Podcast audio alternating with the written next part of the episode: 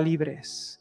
Le respondieron, linaje de Abraham somos y jamás hemos sido esclavos de nadie. ¿Cómo dices tú, seréis libres? Jesús le respondió, de cierto, de cierto os digo que todo aquel que hace pecado, que practica el pecado, esclavo es del pecado y el esclavo no queda en la casa para siempre, el Hijo sí queda para siempre. Así que, si el Hijo os libertare, seréis verdaderamente libres. Y el capítulo 14, versículo 1, no se turbe vuestro corazón, creéis en Dios, creed también en mí. En la casa de mi Padre muchas moradas hay. Si así no fuera, yo os lo hubiera dicho. Voy pues a preparar lugar para vosotros. Y si me, si me voy, os prepararé lugar, vendré otra vez y os tomaré a mí mismo para que donde yo estoy, vosotros también estéis. Y sabiendo a dónde voy, y sabéis dónde voy, y sabéis el camino. Y le dijo Tomás, Tomás, apodo qué? El incrédulo, ¿verdad? El de la duda, el que siempre tiene la puntilla, la preguntita. Le dijo Tomás, Señor, no sabemos a dónde vas. ¿Cómo pues podemos saber el camino? Jesús les dijo que yo soy el camino y la verdad y la vida, y nadie viene al Padre sino por mí. Si me conocieseis, también a mi Padre conoceríais, y desde ahora le conocéis y le habéis visto.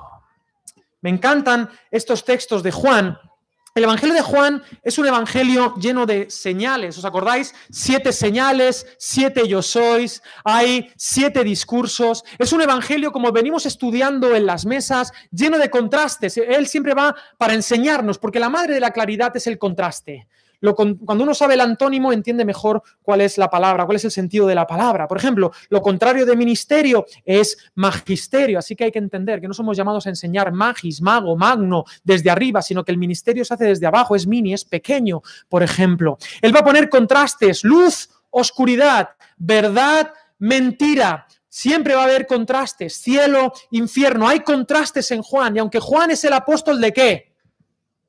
Del cariñito, es el apóstol del amor, va a ser radicalmente amoroso. Nos va a clarificar de qué va esto, nos va a poner en el umbral para que tomamos, tomemos una decisión por Jesús. ¿Os acordáis la última vez que prediqué hace dos domingos? Me puse un poco pastor, pastor bar, ¿no? Me puse un poco un poco peleón, hablando de la multiplicación de los panes, y dije que la gente que busca a Jesús por el pan no es de fiar, y que mi objetivo es que tú descubras que aunque tú creas que lo que tú necesitas es un trabajo, es dinero, es salud, es una familia, es un hijo, es un padre, es lo que sea, no sé qué es lo que necesitas, un bienestar, una jubilación o unas vacaciones, en realidad lo que va a alimentar tu alma es lo único que puede llenar el vacío eterno, que es Jesús de Nazaret. Tú tienes que descubrir en tu proceso de Jesús que Él es el pan que Él es lo que tú necesitas, que tú no vives delante de nadie, tú vives delante de Dios y que Él es el único que puede alimentar tu alma y dar sentido y propósito a quién eres, a quién fuiste y a quién serás. Y dentro de esta radicalidad me encantan estos dos, estos dos textos de Juan capítulo 8 y de Juan capítulo 14. Y conoceréis la verdad y la verdad os hará libres. ¿Qué es la verdad? preguntó Pilatos delante de Jesús. Y en esta iglesia quiero poner algunas picas en Flandes para, para afirmar algunas cuestiones que luego en Internet sabéis que me meten mucha caña, pero como luego llego aquí a mi casa y, y sé que nos queremos todos mucho, estoy tranquilito. Pero queridos, en esta iglesia no creemos en una serie de dogmas escritos en piedra, porque la verdad, según la Biblia, no son frases. Según la Biblia, la verdad es una persona. Puedo relacionarme con la verdad. Puedo no la, puedo poseer, porque Jesús no le pertenece a nadie. A la verdad se le conoce, se interactúa. La verdad es alguien y es absoluta y existe, pero es alguien que quiere acercarse. Cuando Pilatos le preguntó qué es la verdad, la tenía delante y la verdad, en lugar de responder, se cayó y murió. En medio de todas las mentiras, la verdad murió por los mentirosos. Murió por mí, para dar verdad a mi vida. ¿Qué es la verdad? Y conoceréis la verdad y la verdad os hará libres. ¿Qué es lo que estás buscando en tu vida? En los campos de concentración nazi, por ejemplo en Auschwitz, lo puedes ver, pero no solamente en Auschwitz, sino también en otros campos de concentración, creo que en Varsovia, en otros lugares, lo que había escrito en, en, el, pórtico cuando tú entrabas en el campo de concentración era, el trabajo os hará libres. Hay una conexión extraordinaria entre la libertad y la verdad. Y voy a hablar de estos conceptos, voy a ser un poco filosófico, pero voy a intentar no perder a nadie y que nadie pille el 60 o el 89 o el circular, ¿verdad? Y que vaya dando vueltas en el autobús. Voy a intentar teneros vuestra atención, pero son temas importantes, libertad, verdad. Todo el mundo ansía ser libre, todo el mundo quiere tomar decisiones por sí mismos, una palabra muy en boga, empoderarme. ¿Qué es lo que deseo? Libertad ser yo, porque creemos que la libertad es lo que, es lo que hemos sido llamados a ejercer. Y eso es verdad, pero no es toda la verdad. Porque el problema es que lo que la Biblia dice es que conoceréis la verdad y la verdad os hará libres. Y el versículo que es paralelo a eso es, si el Hijo os libertare, seréis verdaderamente libres, porque el Hijo es la verdad. Hasta aquí os tengo a todos, ¿verdad? ¿Sí? Bien, decime algo, decime que sí. Bien, eso es verdad. Muy bien, como en el programa. El trabajo os hará libres. Fijaros cuántas mentiras nos hemos creído. ¿Qué crees que te hace libre? ¿Qué hace falta para ser libre? Y nos han comprado la moto como, a los, a los, como los campos de concentración. El trabajo te hará libre. Cuando tenga un trabajo y tenga un sueldo, entonces seré libre. ¿Qué es lo que va a dar sentido a mi vida, sentido a mi libertad? ¿Un trabajo? ¿O una nueva relación? ¿O una nueva posición? ¿O un nuevo estatus? Buscamos libertad en nuestro poder adquisitivo. ¿Cuándo seré libre? Cuando sea sano, cuando esté curado. ¿Cuándo seré libre? Cuando nos podamos quitar la mascarilla. Queridos, la libertad no reside en lo externo. Cuidado, cuidado. Porque todas esas cosas son mentira. Todas esas cosas llevan a lo mismo que un campo de concentración, a la muerte. Y tú puedes, a ver, de nuevo, ¿os acordáis de los Teletubbies? Lo que te estoy diciendo te lo estoy diciendo abrazándote, pero la mentira nunca te puede hacer libre. Nunca te va a hacer libre la mentira. Y es muy peligroso basar tu vida en mentiras, creyendo que un trabajo, una familia, una posición, un estatus, una jubilación, unas vacaciones, no sé qué, te va a hacer libre. Porque su fin es la muerte.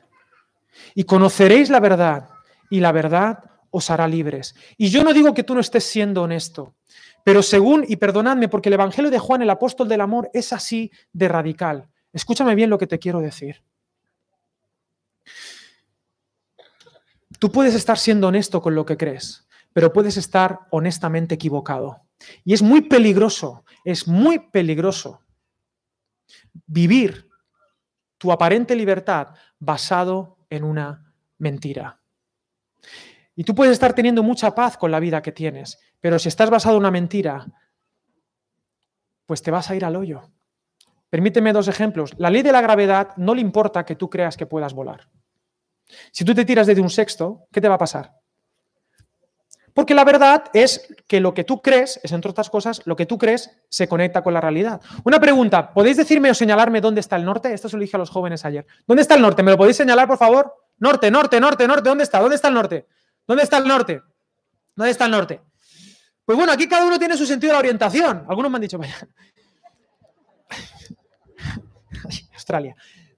Queridos, todos queremos tener un rumbo en nuestra vida, pero permíteme decirte algo. Al norte no le importa tu sentido de la orientación, porque el norte, creas lo que tú creas, el norte está para allá. ¿Vale? Porque el mar está allí, el Mediterráneo, entonces el norte, más o menos por allí. Aunque tú seas aparentemente feliz en un campo de concentración, aunque tú creas que el trabajo o el dinero te hace libre, yo quiero que sepas que al norte le da igual, que si tú quieres ir para Barcelona y vas para allí, cuando veas Welcome to Málaga, no te sorprendas. Entonces, y tú puedes hacer el viaje y el camino muy a gusto, pero cuidado, ¿Habéis escuchado la canción? Creo que es de ACDC. Hoy estoy como de. Estoy como muy pagano, ¿no? ¿A dónde hemos llegado la iglesia de Valencia, eh? Fijaros, de a poquito, de a poquito. Highway. ¿Cómo es? Es de, es de Highway to Hell. Tú puedes estar muy a gusto en tu caminito, puedes estar muy tranquilo y qué calorcito va haciendo. Y de repente, welcome to hell. Bienvenido al infierno. Y te lo digo abrazándote como un teletabi. Pero me preocupa tu vida. No tu vida de los próximos 20 años o 40 años o 80 años. Me preocupa tu vida los próximos 100.000 años. Porque sabéis que cuando uno dice eternidad, como que da igual. Pongamos 100.000 años. Me preocupan tus próximos 100.000 años de vida. Me preocupan y mucho. Porque tú necesitas depositar tu confianza en Jesús y hasta que tú no te encuentres con la verdad, no serás libre. Tú crees que tienes buenas ideas, ¿verdad? Y que tu conocimiento es, ¿sabes qué? Tú vives de retweets. Todo lo que sabes te lo ha enseñado otro. Todo lo que sabes te lo ha enseñado otro. Y todos estamos atados a algo. Todos tenemos maestros. Somos discípulos de alguien. Todos seguimos o nos fiamos, depositamos nuestra fe en algo o en alguien y vivimos atados. Me he traído una cuerdecita que no me ata ni nada, pero a ver. Todos vivimos como atados. Atados a algo. Atados a mentiras que nos dijeron de pequeños, mentiras emocionales, mentiras de nosotros mismos. Atados por la culpa, atados por el pecado, atados por cosas que aparentemente no son pecado. Hay muchos aquí que aunque su padre haya fallecido, todavía quieren demostrarle algo a su padre. Atados a mentiras, yo no puedo hacer esto. Jamás Dios me va a amar. Atados a mentiras como Dios prefiero decidir que no exista. El ateísmo es una muletilla psicológica para no tener que rendirle cuentas a nadie. Es muy fácil ser ateo y muy difícil. O agnóstico, no tengo información suficiente, no me lo creo. Jesús se revela a tu vida. Él no hace acepción de personas. Y conoceréis la verdad. El cristianismo no se trata de que tú te, te conviertas en un bicho raro. El cristianismo se trata de desatarte. De desatar quién eres tú de verdad. De que tú conozcas quién eres en verdad. Y conoceréis la verdad y la verdad os liberará. ¿Tiene sentido lo que estoy queriendo decir hasta ahora? Queridos, conocer la verdad, no poseerla, no adueñarse de ella. Nadie puede adueñarse de Jesús. Pero aquí hay una máxima para ti y para mí. Sin verdad no hay libertad. Sin verdad, este mundo vive en una aparente libertad, pero no eres libre. Hay mucha gente que cree que es la libertad. Fíjate, creo que me lo he apuntado aquí. Hay gente que cree que la libertad es hacer lo que sientes, lo que quieres. La libertad es hacer lo que yo siento. Yo hago lo que quiero. Yo me he construido a mí mismo. Y este discurso eh, se lo escucho más a mujeres que a hombres por el tiempo en que estamos viviendo. No, no, yo, yo voy a ser dueño de mi propio destino. En un sentido sí, pero nadie es dueño de su propio destino. Todos pertenecemos a alguien. Todos rendimos cuentas a alguien. ¿A quién perteneces? Yo me voy a construir a mí mismo. Yo haré lo que yo quiera. Mi proyecto vital, tu proyecto vital termina en la muerte. El trabajo te hará libre.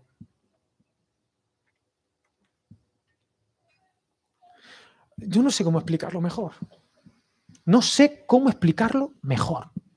Por eso esto es un milagro del Espíritu Santo que tiene que meterse hasta la cocina de tu corazón y hacerte ver en el nombre de Jesús que estás desperdiciando tu vida, porque tu vida sin Jesús no es vida te estás muriendo. Jesús dijo, yo soy el camino, yo soy la verdad, yo soy la vida. Y esto me duele decirlo porque a mí me gustaría ser guay. ¿Sabes que a mí me gustaría ser guay? Me gustaría ser amable con todos, pero tengo que decirte esto. Sin Jesús no estarás muerto, estás muerto.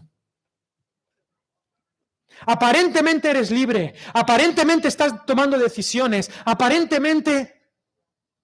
Pero en realidad estás muerto en tus delitos y pecados, estás atado Estás condicionado por tu educación, estás condicionado por lo que tus padres te enseñaron y no te enseñaron, estás condicionado por tu idioma y solo hasta cuando te encuentres con tu verdadero Padre, con Papá Dios, a través de Jesús, porque tanto tiempo le dijo a Felipe, tanto tiempo estoy con vosotros y no sabes que yo soy con el Padre. Mira Jesús, Él es Dios. La luz vino al mundo, pero el mundo la rechazó. Y siempre viene la gente, uy, una mariposa, mírala, qué bonita.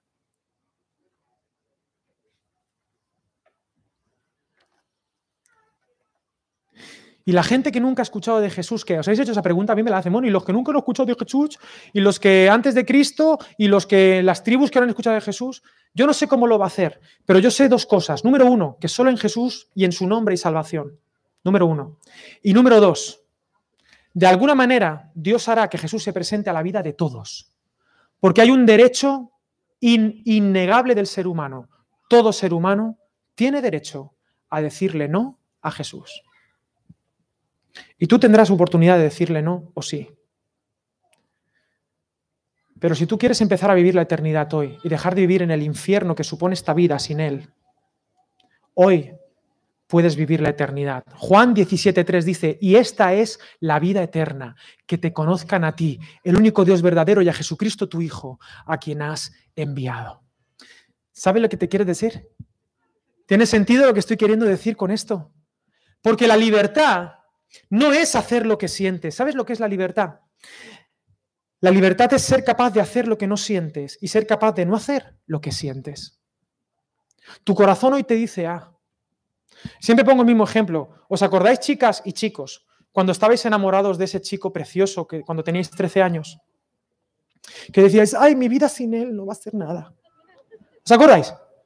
Y escribíais cartitas y poníais unos poemas, y tu corazón te decía que era él o nadie. Y si eres medio, si eres Luis Miguel, tú te pones a cantar, o tú ninguna, ¿no? Si pudierais viajar al pasado y encontraros con vuestro yo del pasado de 13 años, ¿qué le haríais? Yo me daría una paliza a mí mismo. O sea, porque digo, no es pecado pegarse a sí mismo, no lo sé. Digo, ¿tú eres San Pedro? Digo, sí. Pa, pa, pa, pa. Pero tú qué haces creyéndote libre con 13 años, que todavía tienes el cerebro por hacer. Que no tienes el prefrontal desarrollado, nada más tienes aquí el hipotálamo dándole candela. Que eres una hormona andante. Y lo tenemos muy claro con los adolescentes, pero cumplimos 18, 25 o 78 y nos creemos mayores. Pero seguimos teniendo un, cerebro que no llega ni a a dos kilos. ¿Tú sabes la distancia intelectual que hay entre mi hijo Martín y yo hoy en día, mi hijo de tres años? Abismal. De momento. Yo tengo que trabajar para ir haciéndole libre. Yo cada vez lo hago más libre. Antes a 10 metros, ahora puede irse a 100 metros. El otro día estuve con Florín y tengo uno de tres años y uno de un año. Los de tres años pueden irse un poco lejos, el de un año todavía aquí cerca. Hay una distancia intelectual abismal entre mi hijo de tres años y yo. Pues multiplica eso por infinito. Y esa es la distancia intelectual que hay entre el Dios eterno y yo. Y yo hoy en día, delante de Él, sigo siendo un niño que necesito conocer la verdad. No mi verdad. Porque en la medida en que yo obedezco a Papá Dios, porque Él me ama más que nadie, me ama más que yo a mí mismo. ¿Tú sabes que Dios me ama más que yo a mí mismo? ¿Que yo soy capaz de hacerme cosas que Dios jamás me haría? Que yo tengo conductas autolesivas. ¿Sabéis lo que son las conductas autolesivas? La conducta autolesiva es el pecado. El pecado es una conducta autolesiva. Es un suicidio de a poquito.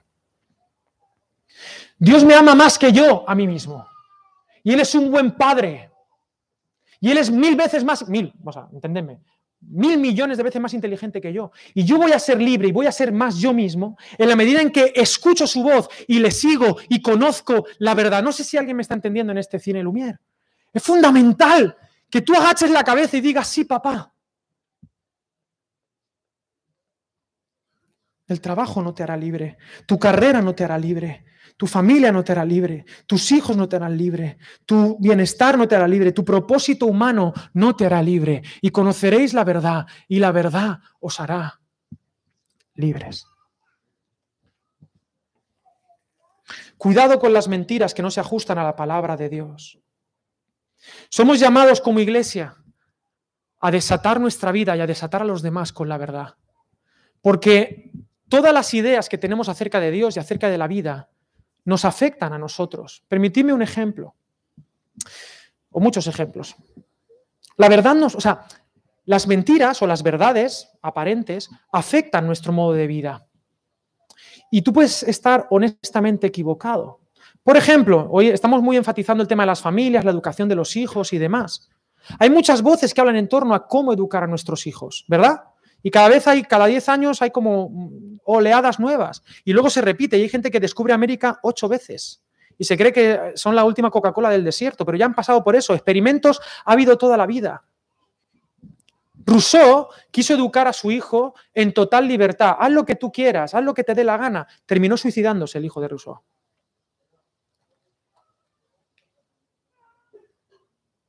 Es peligroso vivir basado en mentiras. Es peligrosísimo. Yo necesito que alguien más inteligente que yo, más sabio y que me ame, me explique cómo vivir. No sé si tiene sentido para ti lo que estoy queriendo decir. Esposos que están aquí, ¿cómo debo amar a mi esposa? Ahí lo tienes. Ahí lo tienes. Y si no lo haces conforme a la Biblia, la Biblia es el libro erótico más increíble que existe. Tú quieres despertar, no sé cómo decirlo elegantemente. Os haría un dibujito, podéis hacer un dibujito en la mesa. Lee la Biblia y ponla a práctica. Mujeres que estáis aquí. Ahí está en la escritura. ¿Qué es lo que anhela un hombre? Está ahí. Es tan fácil que es súper difícil. Sí, papá. Sí, papá. Y eso, ¿sabes qué? En lugar de atarte, ¿sabes qué va a hacer? Te va a desatar. Vas a vivir desatado. Y déjate de milongas, déjate de historias.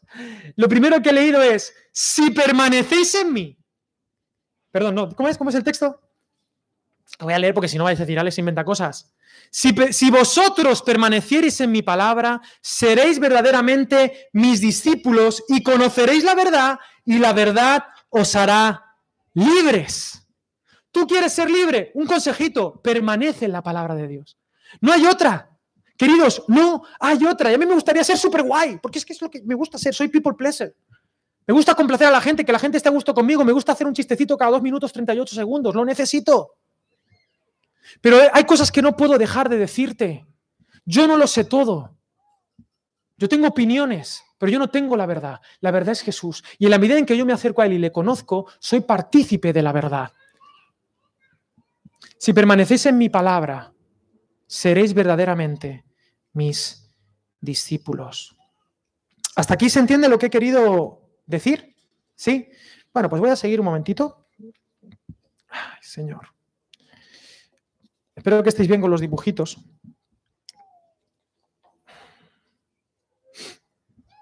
¿Qué es la verdad? La verdad en el griego es la palabra aletheia, aletheia, que es donde viene la, palabra Alicia. Alicia es un nombre de mujer que, es verdad, significa verdad, aletheia. Pero aletheia, la palabra verdad no es tanto algo de verdad, sino es una, una palabra que es contraria a otra, es no ocultar. Eso es la verdad. A lecella. Es decir, abrir el telón, eso es la verdad. Abrir el telón. Es como la palabra descubrir. La palabra descubrir en realidad es una palabra negativa. Descubrir es dejar de cubrir. Algo que está oculto, descubrirlo. Fijaros, habéis dibujado vuestra vida algunos de vosotros. Y a veces vivimos, pero no sabemos lo que hay detrás del telón. ¿Cuál es la verdad de tu vida? Hay que abrir el telón, hay que, hay que descubrir la verdad. Conoceréis la verdad. ¿Sabes cuál es la verdad? Que tu vida, seas consciente o no, la vives delante de Dios. Por eso cuando uno descubre a Jesús, uno mira para atrás y le da sentido a su pasado. Y no importa los valles que hayas tenido, no importa los baches, no importa los errores. Fíjate lo que la barbaridad que te voy a decir. Esto es una especial dedicación a los youtubers. Dios da sentido a tu pecado a través de su perdón, de su sacrificio en la cruz. Dios da sentido a tu pasado porque alecella, detrás del telón hay un Dios que nunca ha dejado de amarte, que siempre ha estado ahí, guiando tu vida hasta hoy. Y en hebreo la palabra verdad todavía es más bonita, es la palabra emez. Emez.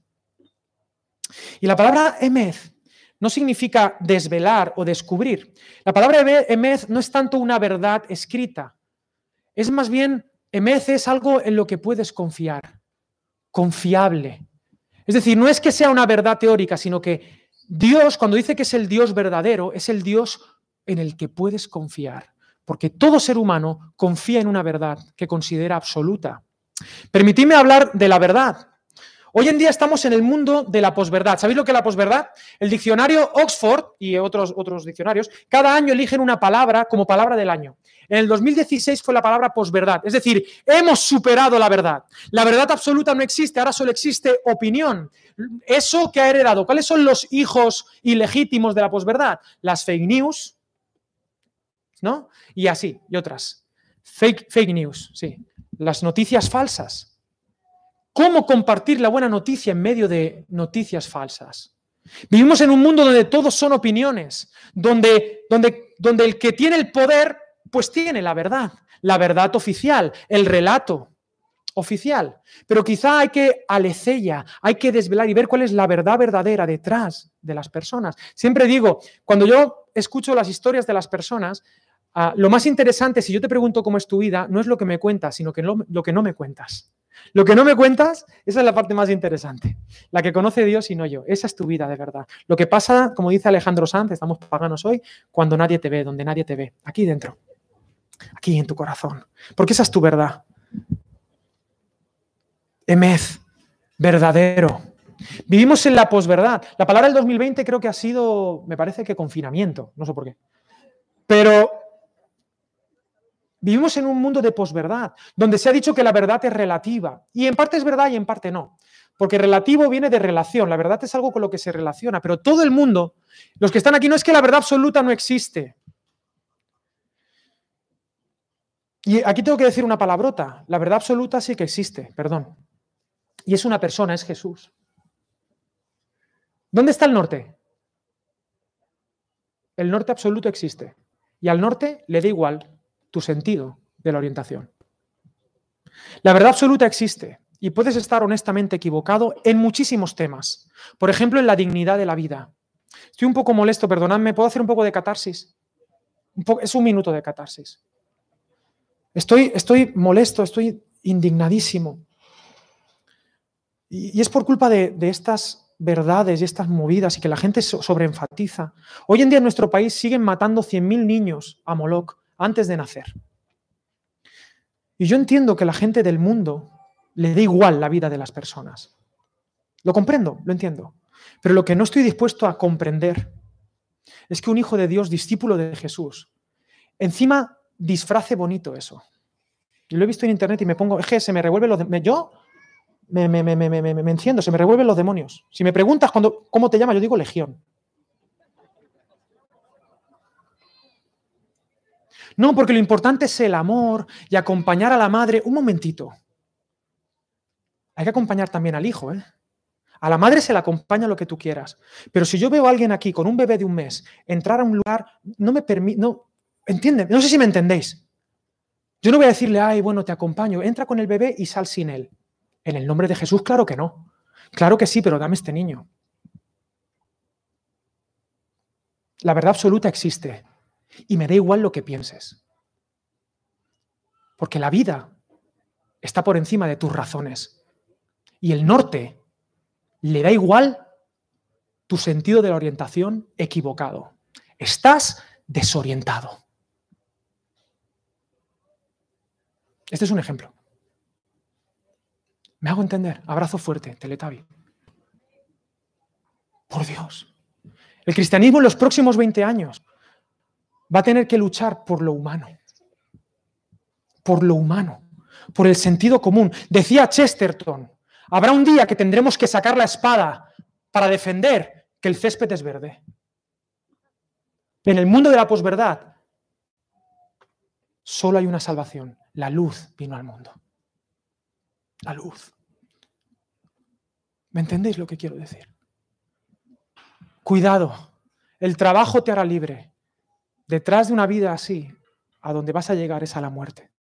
Queridos, y este es un tema, pero hay muchos más temas en los que necesitamos seguir a Jesús. Porque eso es la realidad. Jesús encaja con la realidad. Si depositas tu fe en la realidad, serás libre. Ahora, permitidme ya, ya estoy comenzando a terminar. Jesús dijo, yo soy la verdad, pero dijo también, yo soy el qué? El camino. Soy el camino. Y aquí hay mucha gente torpe. ¿Hay alguien torpe aquí en el seguimiento de Jesús? ¿Hay alguien que mete un poco la pata? Cristian, estoy muy contento. Ha venido un amigo mío desde Pensilvania, que siempre lo confundo con los vampiros, pero eso es Transilvania. Pero Pensilvania, pastor amigo mío, y él es torpe también, como yo. Somos torpes, pero él dijo, no soy la meta solamente, soy el camino, soy el proceso. Yo os he dado un poquito de, caña antes, ahora permitidme un poquito de crema, ¿vale? Una de cal y una de arena, como decía, creo que es Manolo, ¿no? ¿Quién es el que dice, una de cal, una de arena? Eso es lo que... ¿Quién era? Manolo García, no, menos mal que tengo aquí mi apuntador pagano para decirme las cosas. Muy bien.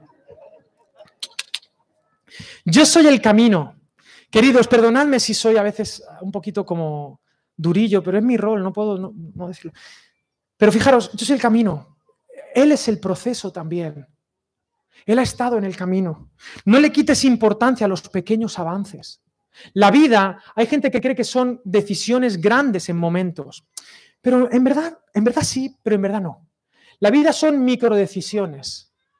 Los cambios comienzan cuando tú decides, por ejemplo, a partir de mañana voy a abrir la Biblia cinco minutos. Voy a despertarme un poquito antes. Porque si no, claro, imagínate, los cristianos que estáis aquí, ¿cuál es el proyecto? Ser santo, no pecar. Apaga y vámonos. No pecar.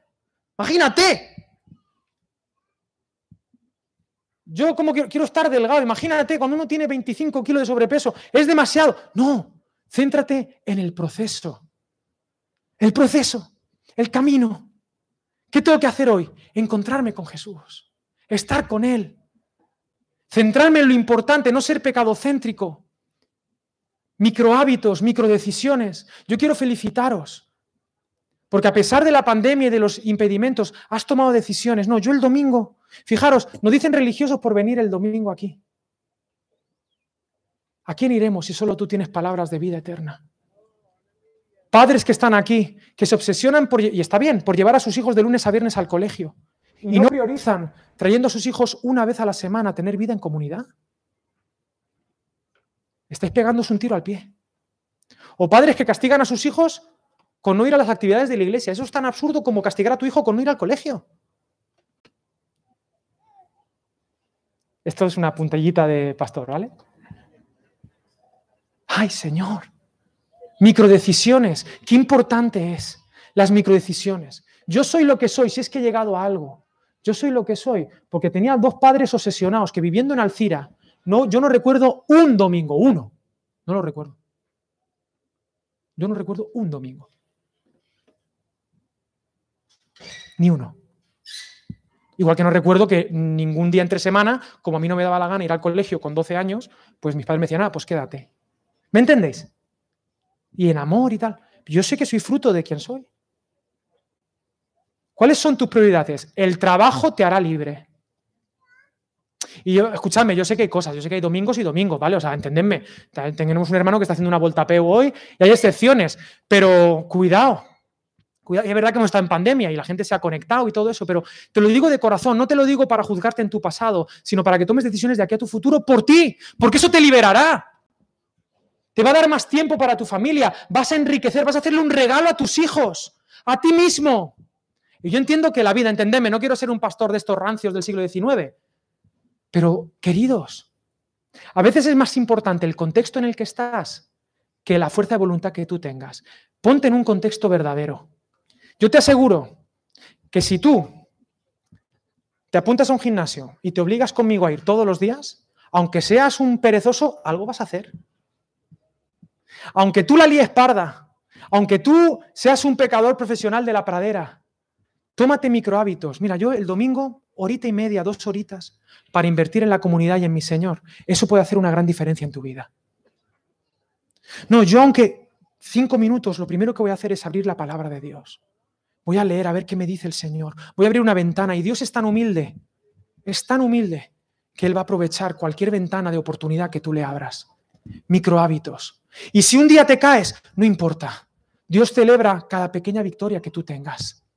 Cada vez que tú te acercas a Él, no te sientas mal por llevar tiempo sin acercarte a Dios.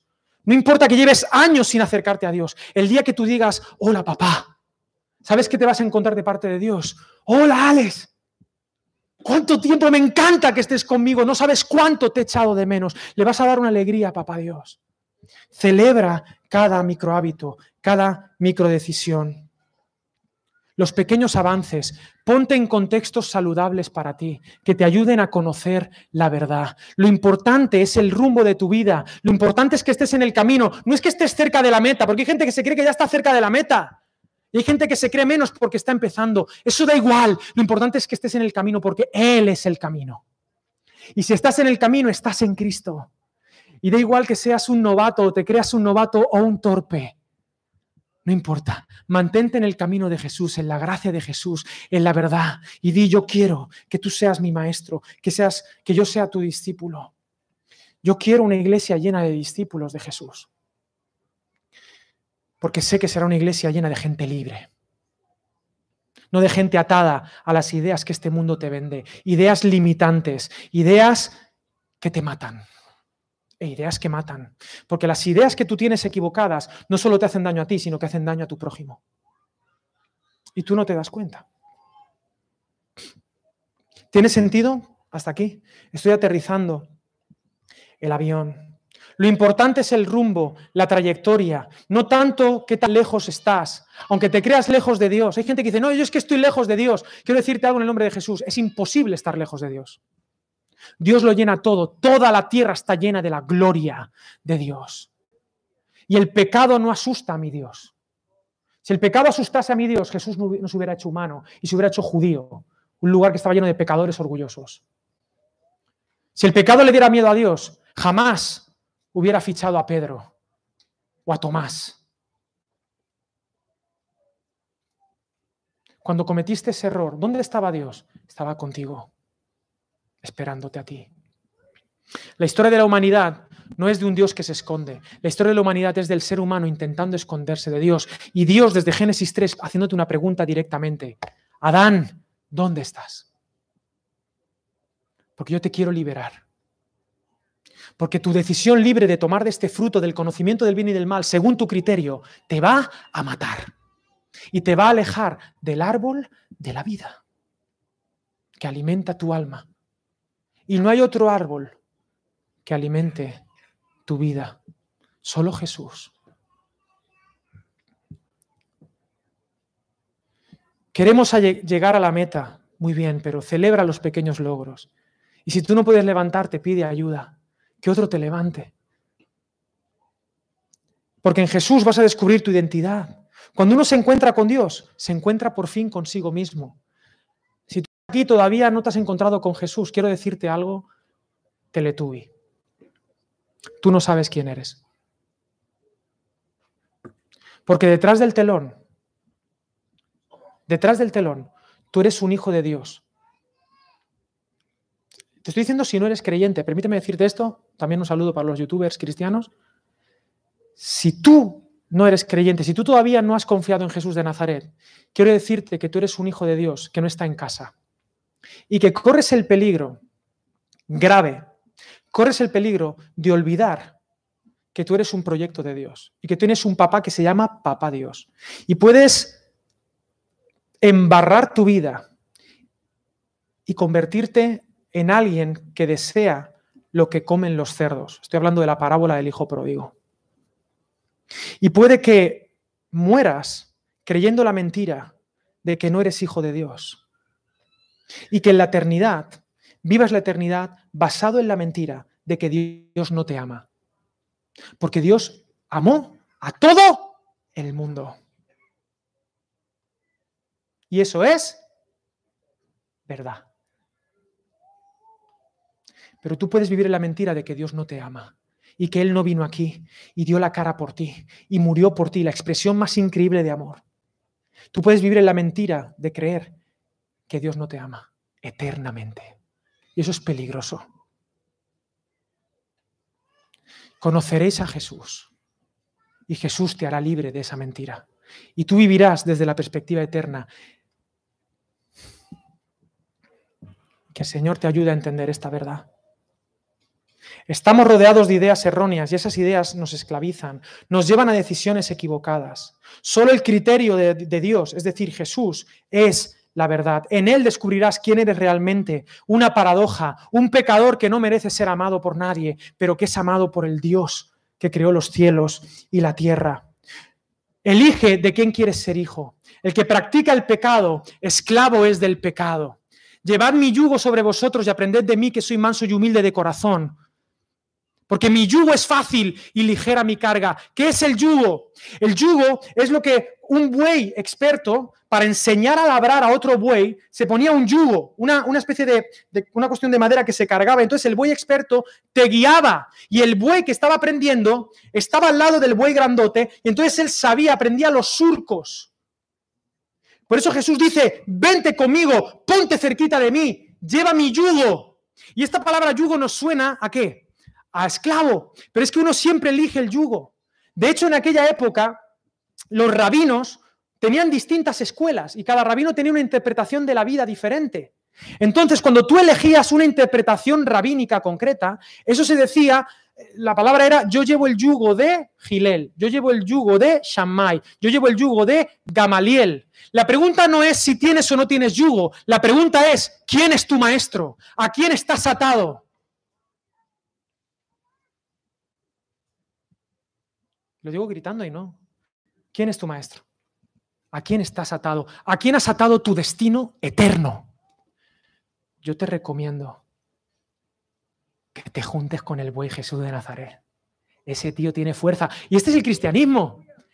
Tú te crees que puedes mucho y tú te, uy, que, que mira, mira, mira cómo voy arando. Tú no haces nada. El que está allí fortaleciéndote es él. Tu trabajo es estar cerquita de él.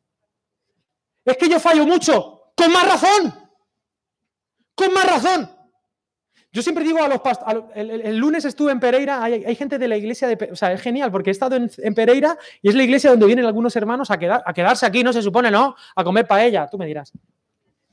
Y pude estar con los pastores el lunes por la mañana de toda la zona y tal, y yo les decía, digo, hermanos, cuidado, aquí venimos todos con muchos galones y los pastores y tal, y yo creo que Dios eligió a los pastores no por buenos, sino por malos, porque estamos en terapia ocupacional. Yo creo que Dios cuando pensó en Alex dijo, a ver, Alex, ¿dónde lo meto para que no se me pierda? Y dijo, pues lo voy a tener que hacer pastor. Porque así va a tener que estar obligado. Y yo digo, ok, Señor, tú en tu terapia ocupacional, ponme donde a ti te dé la gana. Yo hubiera preferido ser otra cosa. Yo iba para periodista, ¿tú sabías? Para abogado, Dios me libre.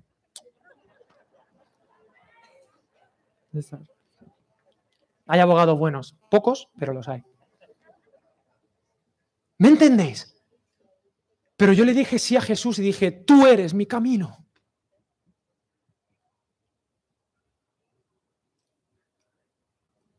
Tú eres mi camino.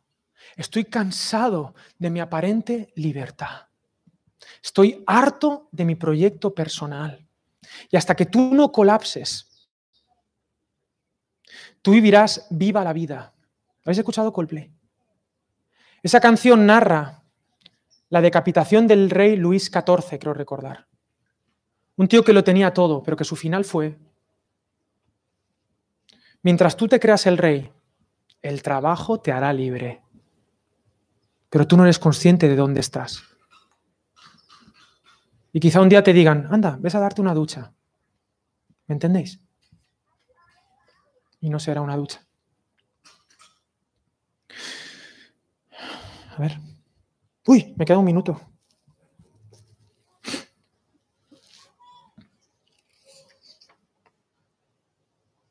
La mentira esclaviza aunque te haga sentir bien.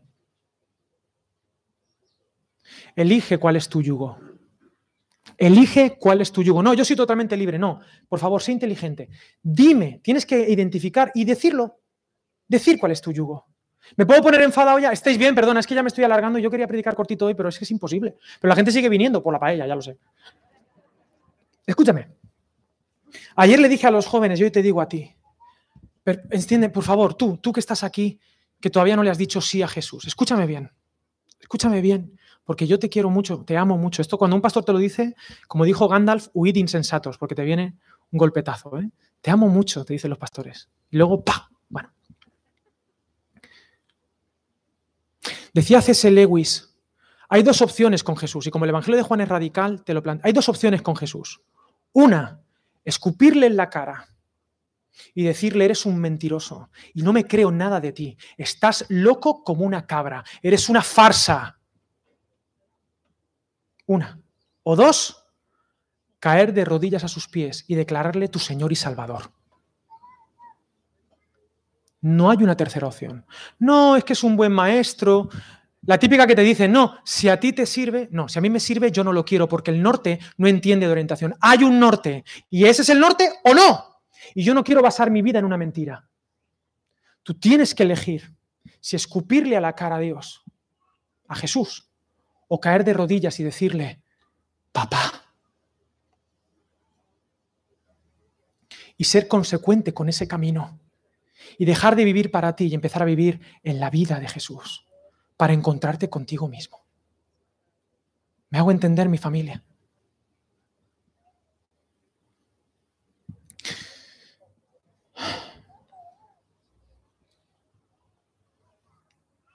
Y conoceréis la verdad. Una palabra pastoral. He empezado diciendo, claro, conoceréis la verdad y la verdad os hará libres. ¿Tú quieres conocer la verdad? Te quiero invitar a una cosa. Es lo primero que he leído y fijaros, estaba aquí un montón de rato y en realidad no hacía falta. Si vosotros permaneciereis en mi palabra, seréis verdaderamente mis discípulos. Conoceréis la verdad no empieza diciendo conoceréis la verdad. ¿Cómo empieza? ¿Cómo empieza? Conoceréis. Antes hay otra palabrita. No, no, no, no. Una, pequeñita, una palabra más pequeñita. En griego, kai. En español, y, y conoceréis la verdad y la verdad os hará libres. Es decir, conocer la verdad y ser libre por la verdad es un añadido, es una consecuencia de algo. Y hemos tenido un lapsus, se nos ha olvidado. ¿Cuál es, ¿A qué responde ese I? A lo primero que he dicho. Si vosotros permaneciereis en mi palabra, seréis verdaderamente mis discípulos y conoceréis la verdad. Tú quieres conocer la verdad y que la verdad te libere. Conviértete en un discípulo de Jesús permaneciendo en su palabra y entra en el proceso de libertad. No hay manera de conocer la verdad sin ser un discípulo de Jesús, porque Él es la verdad. Así que celebra las microdecisiones, pero conviértete hoy en un discípulo de Jesús. Síguele. Y poquito a poco Él te irá liberando, desatando, poquito a poco, en la medida en que tú tomes el yugo de Jesús. Y ocúpate de lo importante, de seguirle, de permanecer en su bendita palabra. Busca un contexto verdadero, confiable, y deposita tu confianza no en ti, sino en el buey fuerte que te vas a poner al lado. Es imposible ser libre sin Jesús. Es imposible conocer la verdad sin Jesús de Nazaret. Porque Él es la verdad absoluta que vino al mundo y que en lugar de soltarnos la chapa, nos amó hasta el fin y la verdad murió en la cruz para que tú seas libre de tu mentira y yo de la mía. Porque la verdad verdadera ama hasta la muerte. ¿Tiene sentido para ti lo que he querido decir esta mañana? No sé si he sido muy filosófico o no.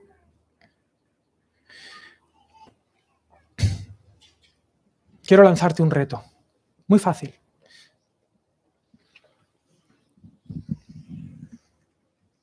Quiero que pienses en estas tres palabras. Camino, verdad, ida. Que en la mesa donde estás compartas, número uno, qué es lo que más te ha llamado la atención. Quiero que escribas ahí en tu camino. ¿Os acordáis de vuestro camino? ¿Lo tenéis ahí? ¿El caminito? Quiero que escribas tres palabras. ¿Qué? ¿Cuándo? ¿Y dónde? Escribe esas tres palabras. ¿Qué? ¿Cuándo? ¿Y dónde? Escríbelas. ¿Qué? ¿Cuándo? ¿Y dónde? Identifico a los argentinos porque algunos tienen mate. Hay varios en la sala. ¿eh? Qué interesante. Una iglesia diversa. Hasta luego, compañeros. Que Dios os bendiga mucho. Que estéis muy bien. Dios os bendiga. ¿Qué, cuándo y dónde? ¿Qué, cuándo y dónde? He hablado acerca de la verdad, he hablado acerca del camino, pero quiero que veáis vuestra vida en vuestro hoy. Hemos hecho antes un recorrido en el pasado, pero ahora quiero que hagáis una observación de ahora en cuanto a cuál es el paso en el camino. Yo no sé en qué momento estás de tu camino. Basado en la verdad que es Jesús. ¿Cuál es el paso que Dios te invita a dar? Quizás una decisión muy pequeñita. ¿Cuál es el siguiente paso? Y perdóname si hay algo que te ha molestado, si no estás de acuerdo, no importa, no, es importante que estés de acuerdo conmigo, es importante que estés de acuerdo con Jesús. Con ese sí, tengo que estar yo de acuerdo también. ¿Qué, cuándo y dónde? Y ya no quiero hablarte del sexo de los ángeles y, oh, qué bonita palabra, no sé si te ha gustado o no. Lo importante es esto. ¿Qué, cuándo y dónde? ¿A qué te está invitando el Espíritu Santo hoy? ¿Cuál es el siguiente paso? La pequeña microdecisión o decisión importante, que puede ser algo súper importante para ti, puede hacer un antes y un después. Cuando yo decidí robarle la cinta de correr a mis padres y me la llevé a mi casa. Fue una microdecisión. Dije, hasta aquí hemos llegado. Confinado, comenzamos. Fue una microdecisión. A lo mejor tienes que tomar una decisión. ¿Qué? Voy a empezar a abrir la palabra de Dios todos los días. ¿Qué? Voy a levantar, voy a ponerme el despertador diez minutitos antes. ¿Qué? ¿No me, me, cuesta mucho? Pues voy a acostarme diez minutos más tarde para permanecer en la palabra. ¿Qué? Voy a darle un besito de buenas noches a mi mujer aunque esté mega peleado. Funciona. Dicen que funciona, yo no sé. ¿Qué? Voy a pasar más tiempo de calidad con mis hijos. ¿Qué? Voy a priorizar, si puedo, congregarme en la comunidad cristiana Valencia, no solo los domingos de paella, por el interés te quiero, Andrés. ¿Qué? Voy a sumarme a una mesa, porque me cuesta, pero en las mesas sé que va a estar bien. ¿Qué? Voy a involucrarme como valentario, porque ah, si Alex, que es el peor, está ahí pastoreando, pues yo también necesito hacer algo por otro. ¿Qué? ¿Qué? Piensa qué es lo que Dios te está llamando a hacer hoy. ¿Qué? Quizá tienes que hablar con alguna persona de algún tema que te preocupa. Quizá tienes alguna atadura. ¿Qué? El Espíritu Santo es mejor predicador que yo y te ha dicho algo seguro. ¿Qué? Pero no te quedes con el qué. ¿Cuándo lo vas a hacer? Mañana a las 7 de la mañana. De lunes a viernes a las 8. Y te lo apuntas. ¿Qué? ¿Cuándo? Y sobre todo, ¿dónde? En el cuarto de baño. Abro la Biblia y la leo. Bien. ¿Me entendéis? ¿Dónde? En mi casa. ¿Dónde? Cierra la puerta. Es importante el dónde. Para orar, cierra la puerta. ¿Qué? Me voy a quitar el Instagram. Microdecisiones. ¿Qué? ¿Cuándo? ¿Y dónde? Y quizá con quién. Piénsalo. Piénsalo en el nombre de Jesús y luego quiero que lo compartas con la mesa. ¿Cuál ha sido esa decisión? ¿Qué? ¿Cuándo?